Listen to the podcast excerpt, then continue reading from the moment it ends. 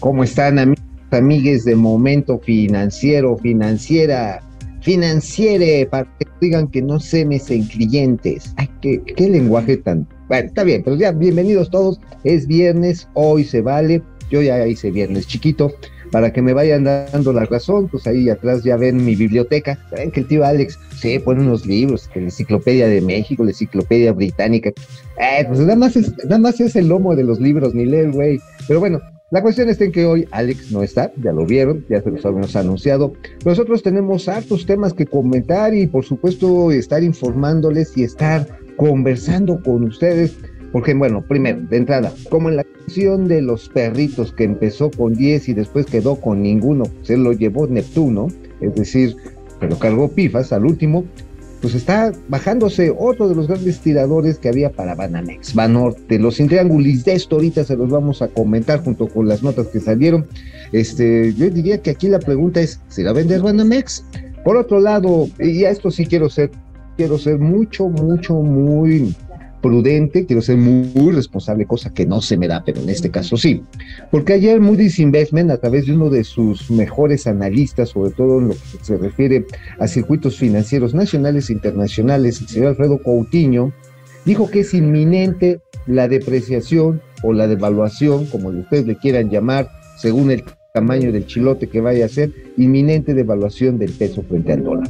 Las razones se las vamos a platicar aquí. Y bueno, por supuesto vamos a echar las calumnias aquí del tío Mahom, yo mismo me voy a entrevistar, ya saben que me gusta mucho a mí mismo, así que vamos a platicar y junto con ello que INEGI confirma, pues digo, no nos gusta, pues, está cabrón, pero la economía mexicana se estancó al mes de septiembre, así que entre que son peras, son manzanas, en que, que es viernes y nos agarra el sábado, vámonos ahí a momento financiero, vámonos. Esto es Momento Financiero. El espacio en el que todos podemos hablar. Balanza comercial. Inflación. Evaluación. Tasas de interés. Momento Financiero. El análisis económico más claro. Objetivo y divertido de Internet. Sin tanto choro. Sí. Y como les gusta. Peladito y a la boca. ¡Órale! ¡Vamos, réjete bien! Momento Financiero. Saludos, saludos culto público que nos sigue aquí en este su espacio de streaming que además sube y va por todo el planeta. Ven que tenemos muchos sobrinos por todas partes del mundo que nos saludan. Pero bueno, sí, hoy tempranito, tempranito Banorte salió a decir algo que ya aquí con el tío Alex nos habíamos echado una conversation bastante larga en relación, bueno, larga ya se, se le echó el Alex, yo nada más la platiqué.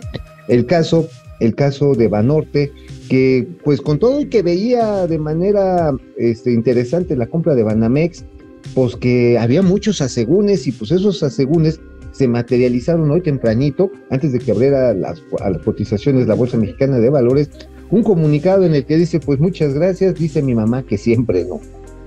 Ok, acuérdense, ya se había bajado don Ricardo Salinas Pliego, también había dicho Zafos, no voy a esta, no es lo mío, y los que están quedando, digamos, tentativamente este, allá eh, como posibles postores, uno es Carlos Slim, que, híjoles, tiene también sus asegúnes. ¿eh? El ingeniero no compra si no está barato. Se apunto, así, así de sencillo. Si no está barato, él no le entra. Está Germán Larrea. Germán Larrea, pues, este, tiene un cobre muy duro y trae ahorita proyectos de asociación muy grandes en tren, que quién sabe, además ganó una batalla, esa las voy a platicar al rato, muy grande en términos regulatorios. Eh, y por otro lado está Ari Becker, que ha formado un grupo interesante con banqueros regionales casi todos ellos integrantes por socios del Banco del Bajío.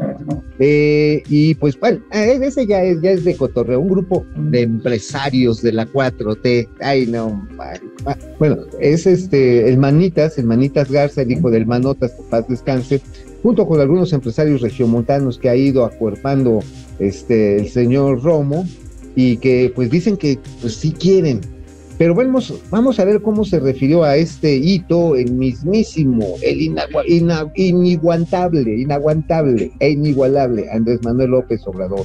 Tenemos el video, vamos por él. Me buscó ayer el director, eh, el presidente del Consejo, Carlos Han González, que quería hablar conmigo. Y este quedamos en que terminando la conferencia, seguramente es para eso. Me buscó ayer ya en la tarde noche, ya no pude este, comunicarme con él, em, pero seguro es para eso. Entonces quedan tres, cuando menos. Ah, pero me estoy acordando que yo no lo puedo decir.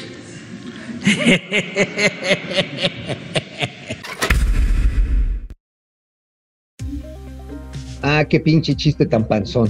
O sea, la verdad está en que como comediante se muere de hambre. Por eso Chumel lo agarra de bajada cada rato. Pero bueno, que no lo puedo decir. Pues, güey, ustedes lo vieron aquí, todo el mundo lo ha estado comentando. Eh, precisamente los asegúnes porque Banamex, eh, cuya valoración que han venido haciendo eh, Banco of America, que es el encargado como agente de venta, este, pues resulta que empezaron en, no, no, no, vale 15 mil millones de dólares, pues no, es como 10 mil millones, o no vaya a ser que como Peña, pues sí, este, como, como 8 mil millones o menos, tal vez 5 mil. Hay algo que hay que tener muy en claro, Banamex tiene un gran, un gran acervo inmobiliario, propiedades por muchos lados, pero que no necesariamente se ajusta esto al modelo bancario que hoy se está moviendo precisamente a soluciones e intermediación electrónica. De entrada nada más, pues las criptomonedas, sí, ya todo el mundo dice que sí, ya, ya, ahora sí chiflaron las calmadas estas monedas, que ya si el Bitcoin no va a jalar, pero la brecha que abrieron ya este tipo de transacciones, las operaciones bursátiles, a veces desafortunadas que se hacen a través de los sistemas electrónicos, definitivamente una competencia real y muy grande, y muy grande para un banco tradicional como, como Banamex. Ahora, este, decía el presidente que quedaban tres, aquí ya se los habíamos comentado. Está el grupo de Daniel Becker y por otro lado está Imbusa, pero también se habla de que en una de esas, si no jala con, con el señor Carlos Slim, jalaría Germán Larrea, el presidente honorario, ahorita ya el changarro lo lleva changarro, sí, ¿no? Este Ferromex lleva precisamente su sobrino, su hijo, perdón, lleva el negocio ferroviario.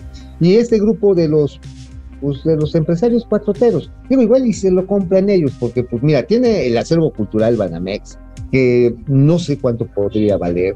Hay quienes le dicen, no, que cuatro mil, que cinco mil millones de dólares, o sea, un tercio del valor, del valor del banco. Es más, de hecho, y creo que esa es una medida prudente que ha tomado la Secretaría de Hacienda, es que ese patrimonio no sería eh, pues enajenable y que eventualmente podría ser parte propiedad de la nación para el goce público. No es mala idea, lo, que pasa está en que como que tenemos otras prioridades, ¿no? Digo, a lo mejor es mucho más conveniente que lo adquiera un coleccionista privado con el compromiso de que esto pueda ser exhibido públicamente, lo cual finalmente, pues este, sí, la obra de los grandes pintores eh, y, muralistas, los grandes paisajistas mexicanos están ahí a montón. Y además una colección hermosísima de pinturas virreinales. O ahí sí es, es, es, un, es un gustazo ir ahí al expalacio de Iturbide, donde está la sede corporativa. Bueno, no la sede corporativa, digamos, la chica chula de Banamex y darse un atracón de vista con estas maravillosas obras de arte. Además hay esculturas, hay obra plástica diversa. Pero bueno, el asunto está en que, ¿qué cara fea vio Banorte? ¿Qué fue lo que no le convenció? Eh, lo que iban a comprar era la banca de consumo. Y como decíamos alguna vez aquí con el tío Alex, pues tú vas a cualquier centro comercial y enfrente de Banamex hay un Banorte. Banorte alguna vez se compró ICSE, y lo convirtió su banca, digamos, una banca muy ultra, una banca muy elegantiosa, una banca este, muy eficiente, pero muy cara y no captaba. Entonces terminaron pues, desapareciendo la marca, pasando las pocas cuentas que tenían hacia Banorte, hicieron Banorte Plus, han desarrollado Banorte su plataforma electrónica y dijeron pues chao, chao, porque este, mejor vamos a aplicarnos. Y por cierto, hoy los aplicativos que tiene Banorte a través de telefonía móvil sí están bien mamones, la verdad están bien mamones. Jala, pero como pinche Ferrari en carretera, así con, con el bubu. A todo lo que da. Pero bueno, Eh, entonces, obviamente, el modelo de banca tradicional se está moviendo de la sucursal desde hace ya tiempo, no de ahora, pero hoy lo está haciendo, sobre todo con los jóvenes. Dicen, ay, sucursal, pues nada más mi abuelito Alex es el que va ahí todavía a depositar o a recoger su pensión del bienestar, ¿no? Pues no, ya esto ha cambiado muy rápidamente. Y bueno, pues el presidente, pues ya sabe, chistoretito, ¿no? sé, esa sonrisita socarrona que pues mira, aquí ya la pregunta, y antes de irnos al otro tema, es: ¿se va a vender Banamex? Yo empiezo a ver demasiado con a esa paloma, onda Mario Delgado. Como que no, no sé, me está dando la impresión de que a lo mejor se queda como las novias de rancho, vestido y alborotado. Pero bueno, ya después les platicaré, estoy haciendo mis pesquisitas al respecto. Y bueno, por cierto, hablando de pesquisas, eh, quien hizo una pesquisa muy minuciosa, y quiero insistir en esto, sí, quiero ser bien responsable. En otras veces ustedes saben que, que me baila, miren, ya estamos empezando el desayuno con algo nutritivo, pues es viernes, hay que, hay que alegrar el cuerpo, tu alegría, Macarena, ¿no? Mm. Ay, está re bueno. Bueno, a ver, la cuestión es la siguiente. Moody's Investment, a través de uno de sus mayores expertos que tiene en la materia, Alfredo Coutinho, publicó anoche un documento en el que anticipa que el peso mexicano se puede depreciar, devaluar, así sería la palabra, 20%.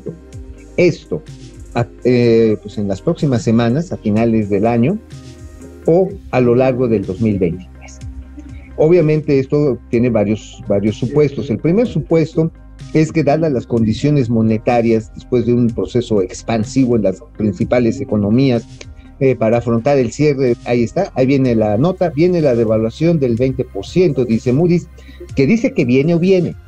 Por un lado, eh, atribuye Moody's a este efecto expansivo monetario pero que después viene un proceso de recorte a través de recoger liquidez y elevación, elevamiento o incremento de las tasas de interés de referencia.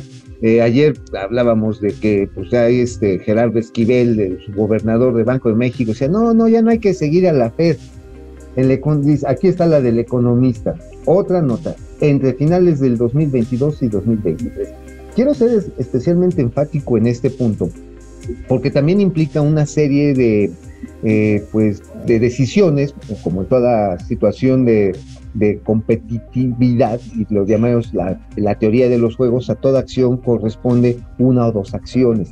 ¿Qué va a hacer el Banco Central y la Secretaría de Hacienda si están advirtiendo que los parámetros eh, de liquidez en el mundo, ya ni siquiera estamos hablando de que el gasto público en nuestro país está, y eso al ratito se los platico, para el 2023 está muy inflado, está muy inflado y no se ve por dónde le vamos a agarrar. Ahora sí, por dónde le vamos a agarrar las manos a la muñeca, no se ve.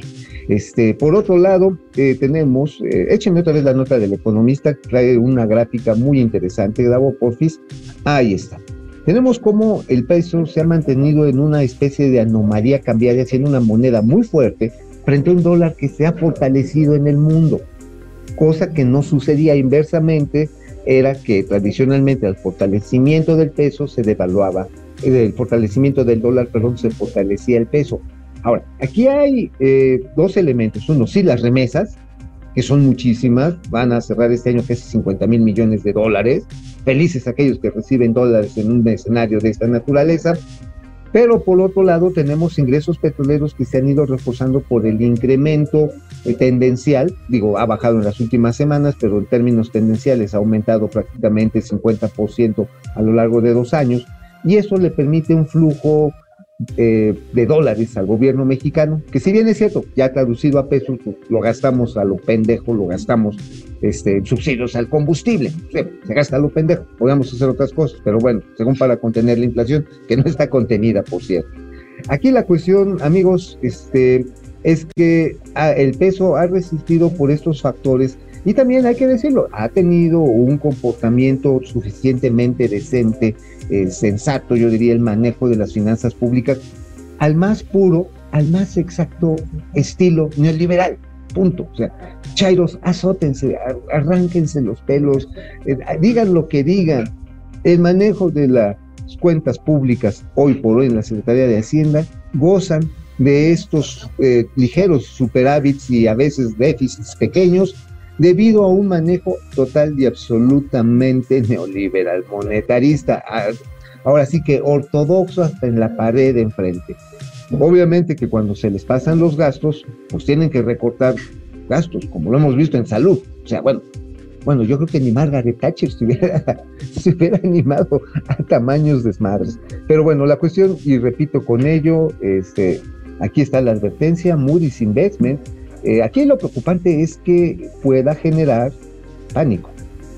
Y pánico es este, no para Nicolás, sino que la gente diga, ay, en la madre, y empiezas a generar una demanda acelerada de, de dólares que además estacionalmente siempre entre noviembre y diciembre hay un crecimiento, eh, tanto por empresas que tienen eh, los cierres de año fiscal y tienen que cubrir, tienen que cubrirse los, los adeudos que tienen, Pemex también hace lo mismo, lo hace la Comisión Federal de Electricidad, eh, lo hacen las personas que tienen que viajar o tienen pasivos en dólares, y esto tendencialmente eleva entre rangos en los últimos años de rangos de entre 1 y 2% el tipo de cambio.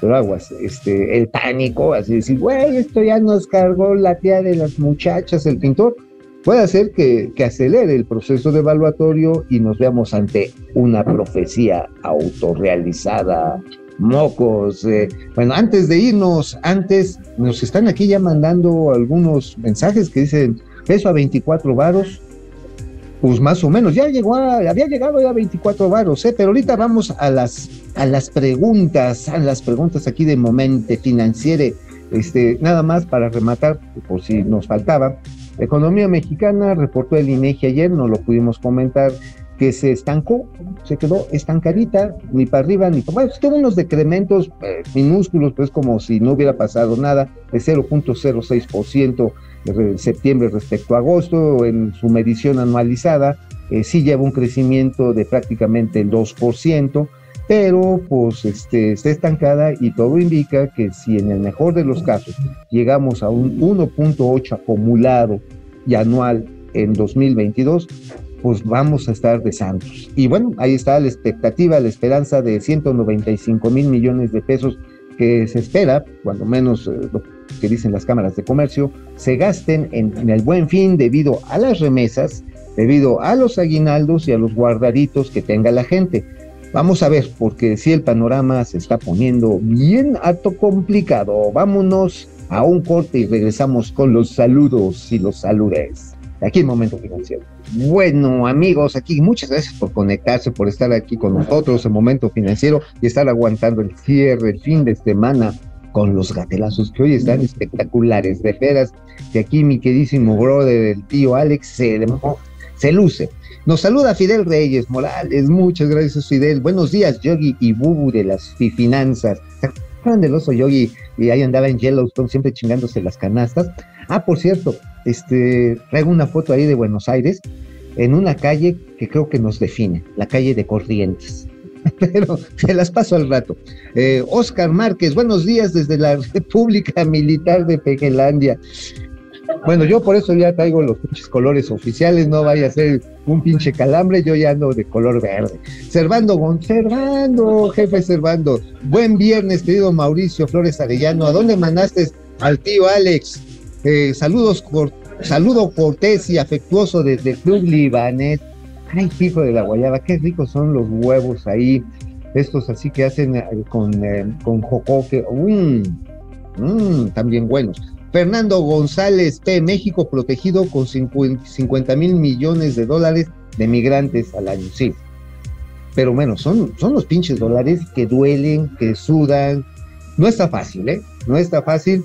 Eh, y bueno, además hay una cuenta dentro de estos 50 mil millones que no está clarificada, que es al que se le atribuye en parte, podrían ser, hay quienes estiman entre 2 y 3 mil millones de dólares, que es chaca chaca, hormiga, que hacen diversos cárteles de la droga. Simil 4, muy buenos días, Alguín y Yang Financiero, muchas gracias, mi Simil. Al final va a resultar que Banamex lo va a comprar uno de los acomodaticios de la cuarta, cuarta desformación. ¿Por qué no lo favoreció Grupo Viranta? Órale, déjenme más les digo, el señor Germán Larrea, que fue de los patrocinadores de este grupo contra López Obrador en la campaña del 18, en chinguita se cambió de bando y hoy es uno de los más cercanos, ahí pegados, besamanos, besar. Ya sabe, ¿no? El, frijolito en la muela, ¿no? Este, de ahí de Palacio Nacional. Jacob Frías, jaja, no en serio que el tío Mau y el tío Alex andan en el Mamitas Club. Uy, oh. bueno, no, no, no. Yo estoy tomando un desayuno, un aliciente espirituoso y espiritual a estas horas. Mm. Siempre hace falta para empezar el viernes. Tenemos, no me digas, tenemos, tenemos por aquí una aportación. ¿De quién es la aportación? Uy, Alison, 200 varos. Alison, a ver la musiquita, Davo, la música.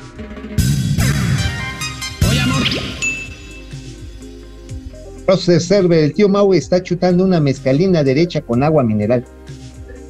Claro que sí, porque mira, el mezcalito tempranero te ayuda a bajar los taninos. No sé qué sean los taninos, pero sirve para algo. Oscar Márquez, Banamex, el nuevo avión presidencial. Terminará como el Banco del Bienestar 2. Ni, ni les des ideas, ¿eh? Mi querísimo Oscar, porque efectivamente López Obrador confesó a principios de este año que "Hey, es que teníamos el interés de comprar el banco, pero nos dimos cuenta que no hemos podido ni siquiera echar las sucursales del bienestar y eso va a ser un cagadero. Entonces, no les vayas a decir, eh, Carlos González, en tiempos de crisis es cuando puedes crecer, ciertamente, según los grandes capitalistas. Efectivamente, a lo que me refería Carlos Slim. Carlos Slim amasó su fortuna no en momentos de auge, ahí fue cuando se expandió como esponja. Este, pero empezó a prosperar comprando empresas quebradas en las crisis recurrentes de finales del siglo pasado. Y dice, no aplica con el K-Cash. Sí, no aplica. Entonces son rentistas. Eh, luego dice Ana María Aldi, buen tío, tío Mau, me preocupa saber que estás solo. Vas a hacer 20% de finanzas y 80% de albures. Abrazo desde Milwaukee, la tierra más cervecera que hay en la Unión Americana. ¿Cómo me gustó Milwaukee? Así, unos jarrotes de chelos así, así para, para puro, puro profesional. Saludo, por cierto, hay una fuerte población de, originaria de Oaxaca, allá en Milwaukee. Abrazos, échense sus chelas hoy en la tarde, no hagan lo que yo, con un mezcalito. Eh, ¿A quién más tenemos? ¿A quién tenemos más aquí? Ah, sí, Cap 5252. Dice, primero que nada, mi like, lo que digan, lo voy a entender y me van a hacer reír también. ¿Hay mejor combinación? No, por supuesto que no somos únicos, inigualables en el planeta planetoide desde la hermana República Militar de Pejelandia. No lo creo, un abrazo afectuoso para ambos, los ve el lunes sin falta. El lunes nos vemos y el lunes no me toca estar en Azteca, así que voy a estar aquí con el tío Alex. Eh, Carly Agui, habrá que recordar que son nuevos pesos. ¿A cuánto equivaldría en viejos pesos? Está refiriendo a la devaluación. Así de jodida ha estado la economía gracias a los López. Fíjense que, por cierto, ayer el CIDE, el Centro de Investigación y Docencia Económica, dio los premios eh, a la investigación mejor realizada en materia de impactos de políticas económicas erróneas. Y ganó un estudio de, un muchacho muy talentoso, se apida Wo, voy a bajar bien la liga, este, búscalo en WOO, y demuestra cómo por la cancelación del Naim nos cargó el pintor a todos nosotros, la cancelación del aeropuerto, y lo hace con una métrica impecable. O sea, y además, a los que más jodió fue a los más jodidos. El presidente López dice, no, es que pinches elites, cabrón, las culeras, nada más están mamando lana y por eso se van. Pues no, a los que jodió fue a los más jodidos. Sí, así. Luego hay otro estudio sobre que hace ahí el mismo sí, no recuerdo quién es el muchacho que lo ganó, muy bien fundamentado sobre las políticas populistas en Argentina. Sí, también. Pero bueno, vámonos, vamos a ver otro más. ¿Quién más dice? Ah, Prócer Server.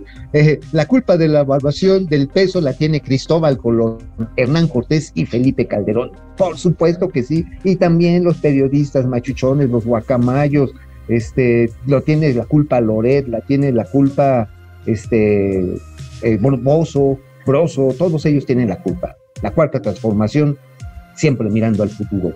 Y a ver, Javier Salinas, y ya con dos más nos vamos a la información de mis calumnias. Javier Salinas, para manejar la depreciación del peso próximamente tendremos dólar del bienestar para los chairos y los militares, dólar marrón para el pueblo, dólar remesa para los hijos y así, al estilo Argentina. No manchen, hay 17 tipos de cambio en Argentina. Es un absoluto desmadre. Eh, y Procer Server, el dólar como maquinita de guerra financiera bien engrasada. ¿Sí? También sirve para eso, ¿eh? Y José Luis Flores Mariano, el peje es siempre en campaña. Mi celular atiborrado de propaganda con la pensión del bienestar, siempre recordando, no olvides votar por mí. Esa, esa y no otra cosa, es una vil mamada. Así que vámonos, vámonos ahorita a la pausa y regresamos con la información de las columnas de mí mismo hoy aquí en Momento Financiero. Vámonos. Bueno, ya estamos de regreso y como me gusta mucho siempre hablar de mí mismo, no hay nada más bonito que hablar de uno mismo, ¿eh? O sea, uno adora a, la a las personas que tienen las orejas abiertas, a veces están así pensando en la inmortalidad del cangrejo tirándole uno el avión, pero no hay nada más divertido que eso. Por eso hoy digo, tío Mau, ¿de qué escribiste? Hoy escribí en La Razón. ¿Qué escribiste en La Razón, tío Mau? Ah, escribí sobre dos bocas y las inundaciones. Sí, y bueno, trato de poner los puntos sobre las IES, porque también ayer le subimos unas imágenes de cómo después del momento de inundación, que se inundaron una área de racks y de, y de tanques de almacenamiento, a las pocas horas ya estaba drenado, se había drenado correctamente. ¿Qué quiere decir esto? Que los sistemas de captación pluvial sí están funcionando, drenan hacia los ríos tributarios que van al Golfo de México. Eh, ciertamente es, hay momentos críticos. Es más, el reporte de Conagua que hacemos referencia hoy, ahí en esta calumnia, habla de que hubo nada más en los últimos dos días, así que llovió cabrón, cerca de 1.866 mililitros. O sea, por eso el agua en los, municipios y en los poblados adyacentes a la refinería se los cargó el pintor. El agua subió bien cabrón.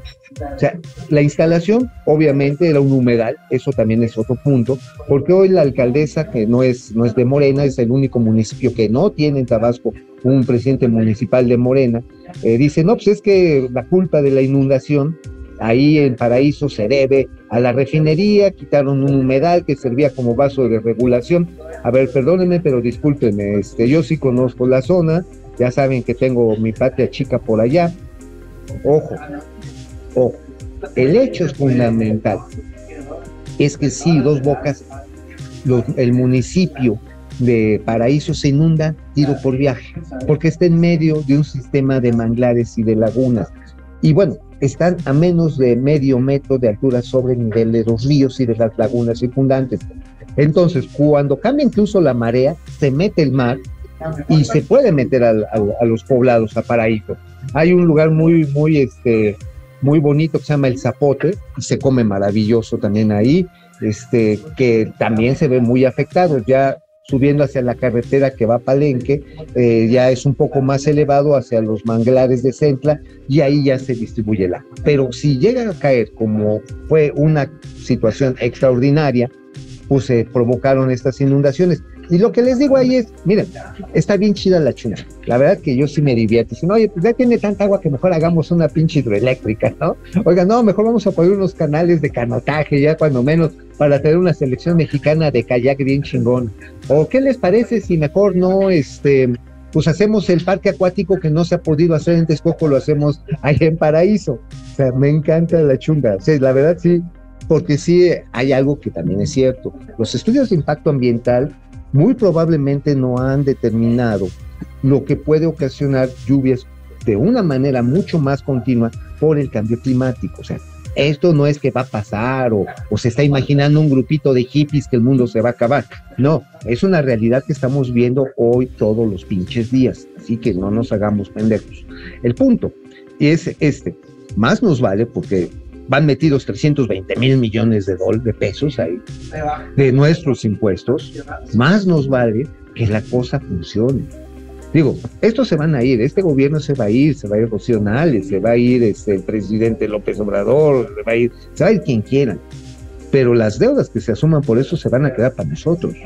Y más nos conviene que también me empiece a producir lo más rápido y lo más eficiente posible para ver qué coños hacemos con los gananciales que pueden o se ofertan ahí. O sea, más allá del cotorreo, que insisto, a mí me encanta agarrar y hacerles calzón chino, ustedes lo saben, pero más vale ser prudentes. Y hablando de que no hay mucha prudencia en el Independiente, a ver, no echaron mi... Ah, sí, le echaron, a ver, echen la del Independiente, que hoy este, hacemos una revisión del presupuesto electoral para todos tan temido que eh, ya sabemos que iba a pasar como cuchillo en mantequilla, ya ya pasó la ley de eh, específicamente de aprovechamientos y de tarifas del sector público, eso ya pasó, esa no tuvo mayor problema, pero nos apoyamos en un documento muy interesante de México Evalúa eh, para detectar una serie de datos que ya habían sido previamente eh, desglosados de una manera excelente por el gran Mario Di Constanzo. Y bueno, ya también en un servidor, pues ahí me metí en algunos temas de, salud, cómo se estaba deteriorando el gasto para bienestar, para el quien sabe en la compra de medicamentos y de vacunas. Pero en esta visión más amplia, o sea, se pone así en la estratosfera del presupuesto aquí, doña Edna Edna, no me Jaimes, Edna y la señora Boy agarran, no, vamos a ver aquí cómo, cómo se va viendo toda la jugada. La señora Moy, pero no Boy. Boy es la que está en la Profepa Ciudad de México, no Boy, Valeria Moy. Y lo que resulta, y eso es bastante relevante, creo que yo de este estudio, y que finalmente está soportado muy claramente, es además de la fragilidad de los supuestos con los que se está construyendo el, la captación fiscal para después tener gasto, pues este, pues son eh, la deuda. La deuda, la deuda, dicen, aguas, ¿eh? La deuda, tantito con que nos salgamos de este parámetro mínimo de crecimiento de 1.2%, nos va a meter en un pedo enorme que va a hacer que la deuda total, los, el saldo de requerimientos financieros del sector público, se vaya al 51.4% y no al 48.2% como tenía previsto la Secretaría de Hacienda. O sea, no es menor, Obviamente hay quienes dirán, los chairos dirán, no, sí, pero los japoneses tienen 150% del PIB y los gringos, eh, nada más, nada más, más les recuerdo, mis queridos chairos, pues, los gringos tienen el dólar y tienen el ejército más poderoso del pinche mundo. Y Japón es una de las potencias tecnológicas en petroquímica y electrónica más grandes del mundo. México pues, tiene una de las tasas de homicidio más grandes del mundo tiene el presidente más pendejo del mundo, pero el más querido. Entonces, este, ahora sí que hasta en los perros hay razas, o sea, que no nos vengan a perro confundir. Eh, este nivel de endeudamiento que se ha venido cuidando y lo advierte este estudio y también todos los que hemos estado metidos sobre eh, precisamente la hechura del presupuesto es que le están echando más aguas a los frijoles. Se está tomando un billón, un billón cuatrocientos mil millones de pesos de deuda adicional. Este discurso de que no, nosotros no nos endeudamos, no somos como los pinches fifís, este, burócratas, tecnócratas, manirrotos. No, no, no, no. Son bien buenos para chingarse la lana. Ya se acabaron las reservas. No hay, y se está tratando de formar otra vez lo que era el fondo de estabilización de los de recursos presupuestales, de fondos presupuestales, pero pues así como que, como que no tienen muchas ganas de hacerlo.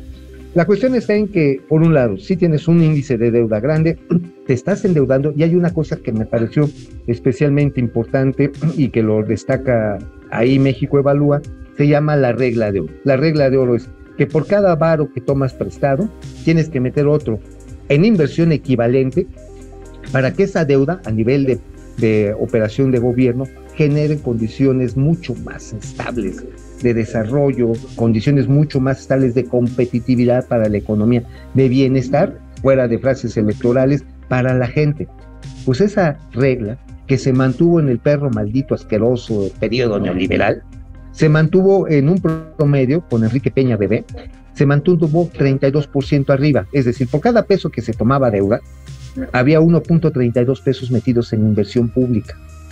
Ahora resulta que no, con los puros, los santurrones, los bendecidos, los héroes de la patria, los salvadores de México.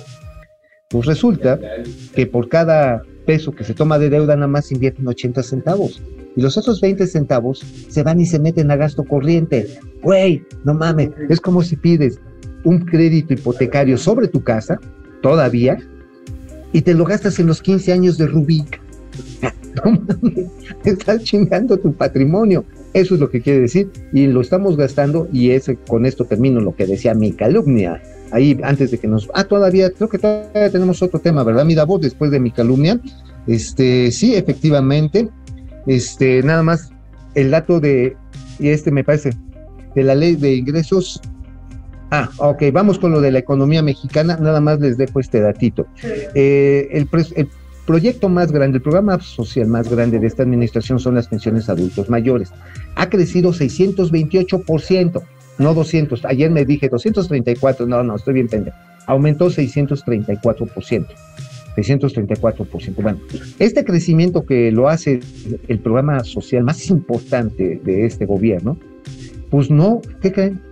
Está paz, porque no está localizado regionalmente ni por estado. No, está localizado en 85% en la Ciudad de México. Ajá. Y lo demás no está regionalizado. ¿Qué quiere decir? Que las pensiones de adultos mayores se manejan discrecionalmente.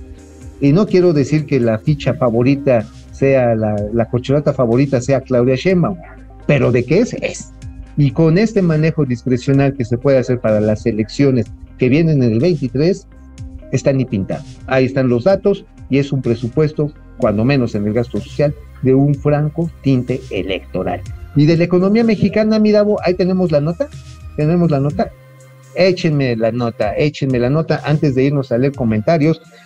Anticipa indicador oportuno a marrón económico. Bueno, pues esto ya parece obituario, cabrón. O sea, a ver, ya les dijimos que el peso se lo quiere cargar el pito, que 20% muy desinvestment está diciendo que está cabrón, que las condiciones de la competencia eh, de México se están deteriorando a nivel de ejecución de gasto público y que el mismo INEGI, este, los datos adelantados de la actividad económica revelan estancamiento de la economía mexicana y que el frenón va a ser un amarrón así como de tráiler, de llanta de tráiler, así, sacando humito, humito, híjoles, pero no les voy a decir de dónde nos va a sacar humito, porque sí, este atorón, estos datos están dando por a ver, tenemos una gráfica, a ver, écheme la gráfica, mira, aquí está, actividad económica del IGAE y de la IOE a septiembre. Tenemos a septiembre de una caída de 0.03%, después de que en junio y julio tuvimos, este, bueno, ju- en julio y agosto tuvimos una circunstancia positiva, pero, eh, pues, ¿se acuerdan que se hablaba a la salida de la pandemia de que íbamos a una paleta Nike? Pues esto más bien quedó como el vuelo del sopilote, o sea, así pum, pum y para abajo.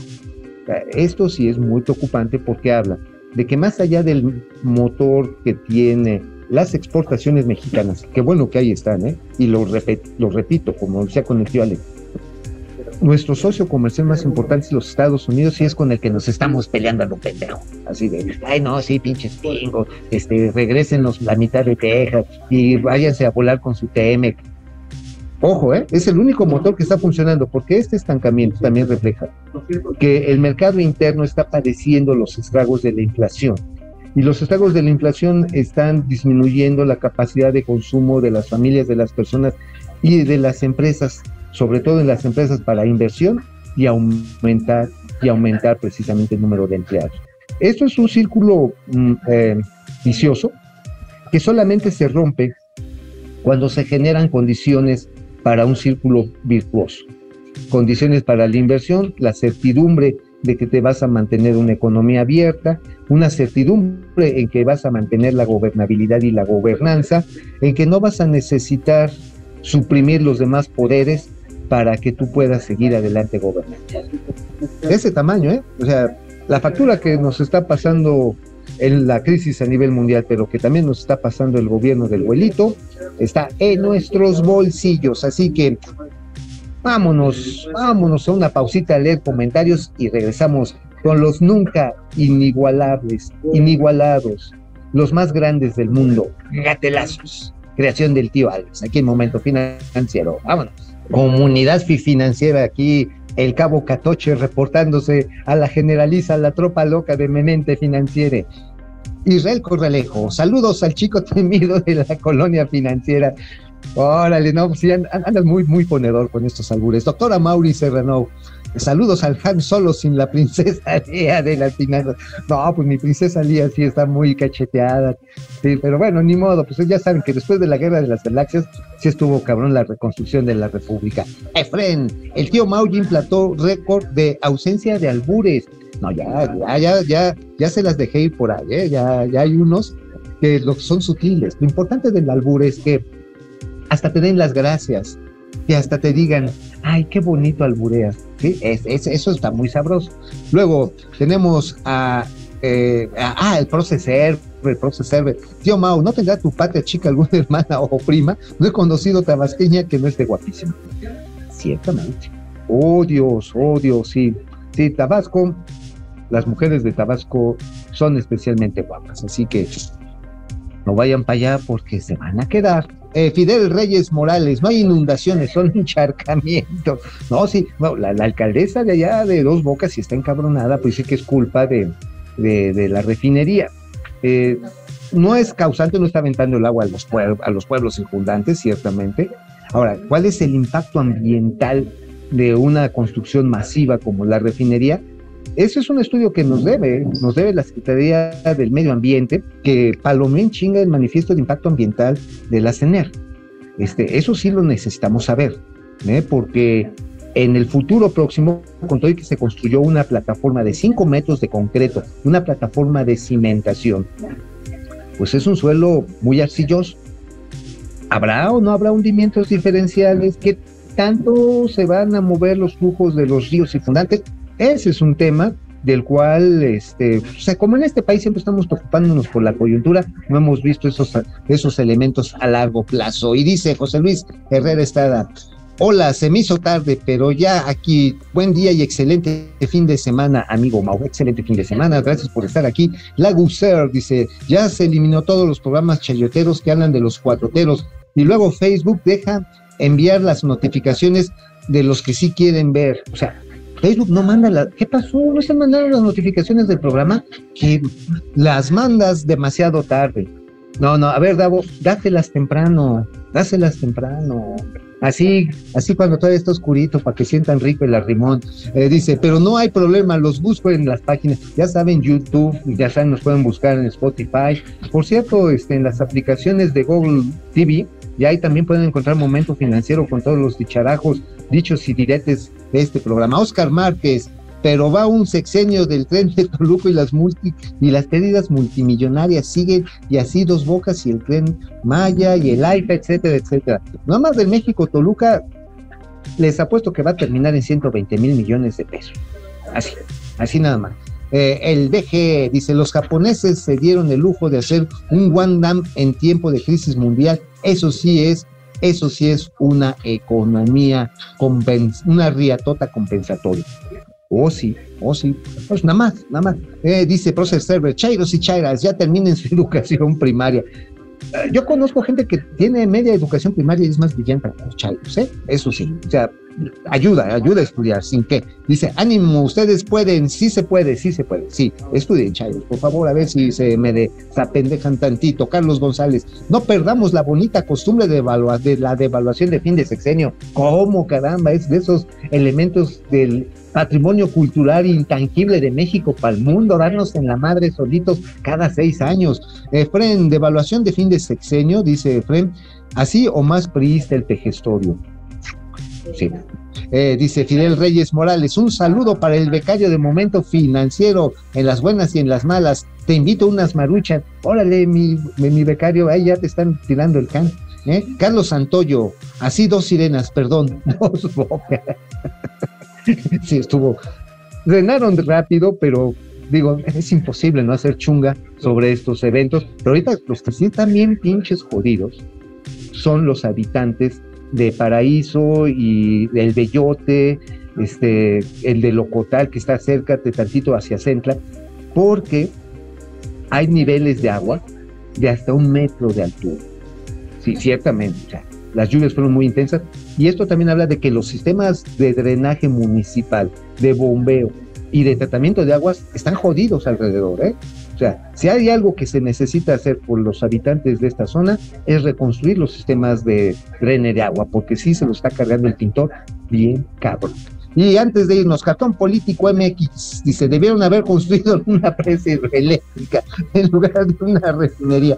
Hubiera sido más rentable. No, ustedes ya no perdonan, no perdonan ni la risa. Bueno, vámonos, vámonos a los únicos, a los inigualables, únicos en el mundo mundial, gatelazos de este viernes 21 de octubre. Bueno, amigos, la verdad está en que sin un gatelazo presidencial, esta sección esta sección no tendría sentido.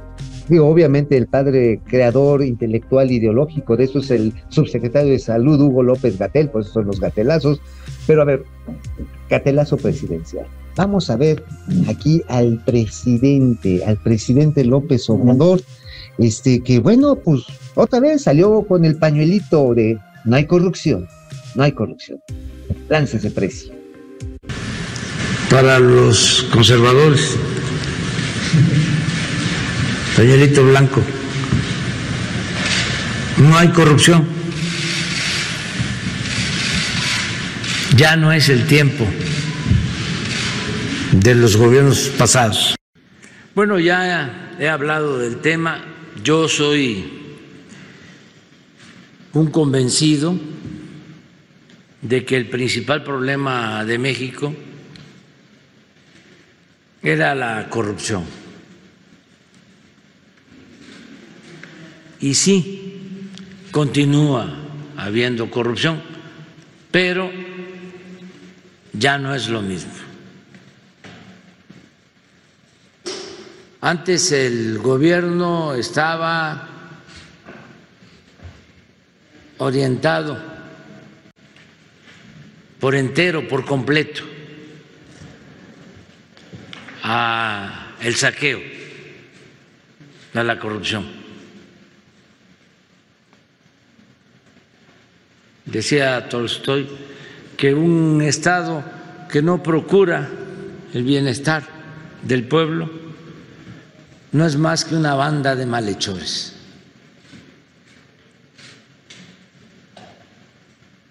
Y así estábamos. Porque siguen habiendo estas injusticias. A ver, no, ya no hay corrupción. Después, bueno, sí hay, pero nada más tantito. Porque ya no, o sea, ya no está el gobierno todo abocado a la corrupción, nada más mis cuates. Solamente mis cuates están metidos en, en las trácalas. No, no, no, sí. Y como decía Tolstoy, es una banda de maleantes. Pues es una bandita, pero bien atascada. No, ya vieron, ¿no? Los guacamayazos han estado tupidos. Por ejemplo, los contratos que se llevó el hijo de Manuel Barney, Manuel Bartlett, allá hijo, León, este, pues sí, come como león el muchacho, unos contratitos así directos en Sedena para los hospitales de Sedena. Aquí les hemos documentado hasta el cansancio la caja chica que se ha vuelto Segalmex. Hay quienes hablan que ya es la estafa maestra de la cuarta transformación. Bueno, lo que les hemos platicado de algunos procesos licitatorios en la Comisión Federal de Electricidad, lo que así saca, ha salido de petróleos mexicanos, en la compra de diversos equipamientos, en la contratación de los sistemas de distribución de medicamentos, o bueno, más, más, más rápido, la transota de la UNOPS, 150 millones de dólares sin responsabilidad y está siendo el fracaso más grande del suministro de insumos para la salud en el sistema Pero bueno, este, ¿qué les podemos decir? Ya dice el presidente que ya se acabó la corrupción y tenemos otro gatelazo. Este está, este está bien bonito. Ahí va. Tenemos que si a López Obrador le han apodado, la señora Elena Chávez, el rey del cash, su hijo mayor es el príncipe del cash. Miren, fíjense, ayer lo captaron en el juego final de la Conferencia Nacional de las Ligas Mayores de Baseball, allí en Houston. ¿A poco costó como entrar a la Arena México a ver cuando se pelean los luchadores de Circo, Maroma y Teatro? A ver, lánzate, mijo, lánzate, mijo.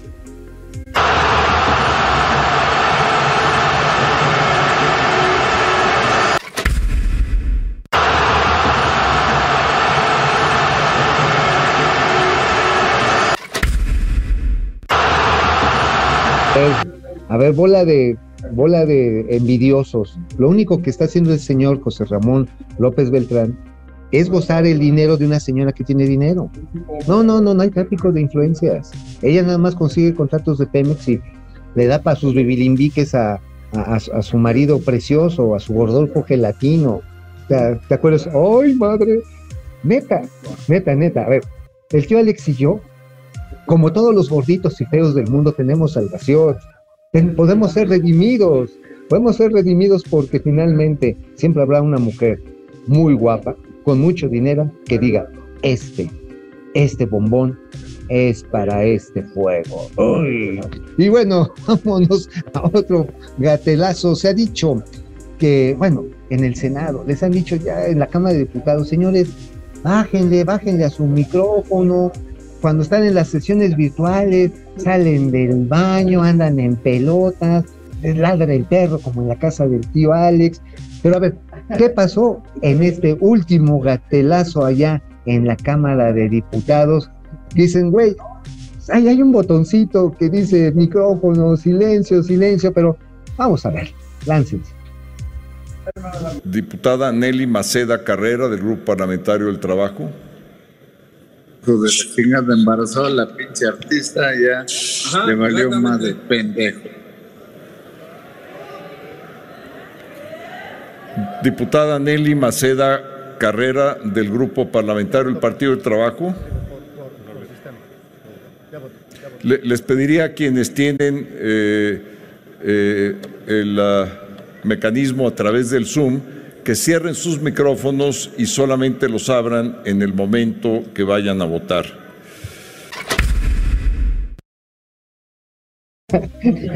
Ni modo, no le quedó otra cosa más que ahí a, a don Santiago Krill el pelo se le puso morado de la vergüenza, de que deja el micrófono abierto. Ay, de- está embarazada, artista. Hombre, ya, digo, son guarros, pero pues aprenden a el- el- el botoncito de silence. Digo, neta, no se quemen solo.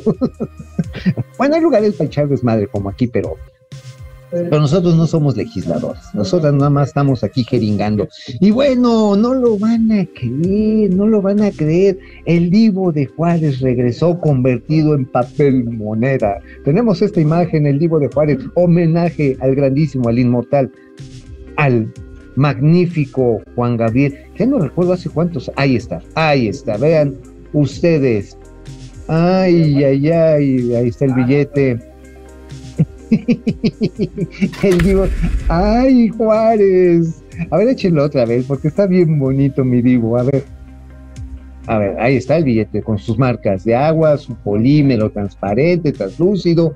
Parece todo. Volteas y ves, en lugar de María, José María Morelos y Pavón, ves al autor del Noa Noa. Yo, neta, sí, cuando escucho el Noa Noa, sí me, me amaricono, cabrón. Me encanta, me encanta Juan Gabriel. Bueno, en fin, este, revisen sus billetes de 50 varos, no vaya a ser que les den unos Juan Gabrielazos, y pues esos están buenos para el chacoteo, pero no para ir al súper. Y bueno, a ver, Chairos, el que se lleva, se aguanta. Aquí un chamaco jodón que luego chilla porque lo reprende. Corre video.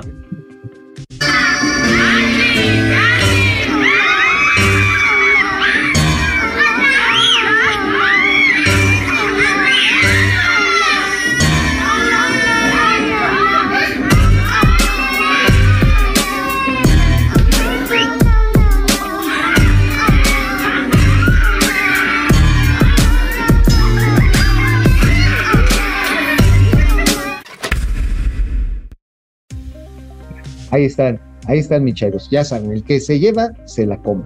Este, eh, pues sí, ¿no? Pues ahí está el pinche escuincle, eh, empujando al hermanito hasta que queda así con el pastel metido hasta, hasta aquí, del- hasta los ojos, pues. Y después lo quieren poner a él también a, que padezca las mismas, ay, ya no se metan conmigo, ya no se metan con mi presidente, ya no se metan con mi cuarta transformación. Ándele, ¿eh? andar por manchaditos, así se llevan.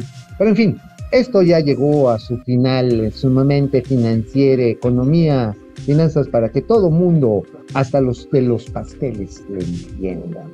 Nos vemos el próximo lunes y voy a estar aquí, el tío Alex también, espero que sí, espero que pues ahora sí que tenga un buen fin de semana y por supuesto todos ustedes agradeciéndole sus aportaciones del bienestar. Si las pueden mandar por sobres amarillos, ya saben, no les hacemos el feo.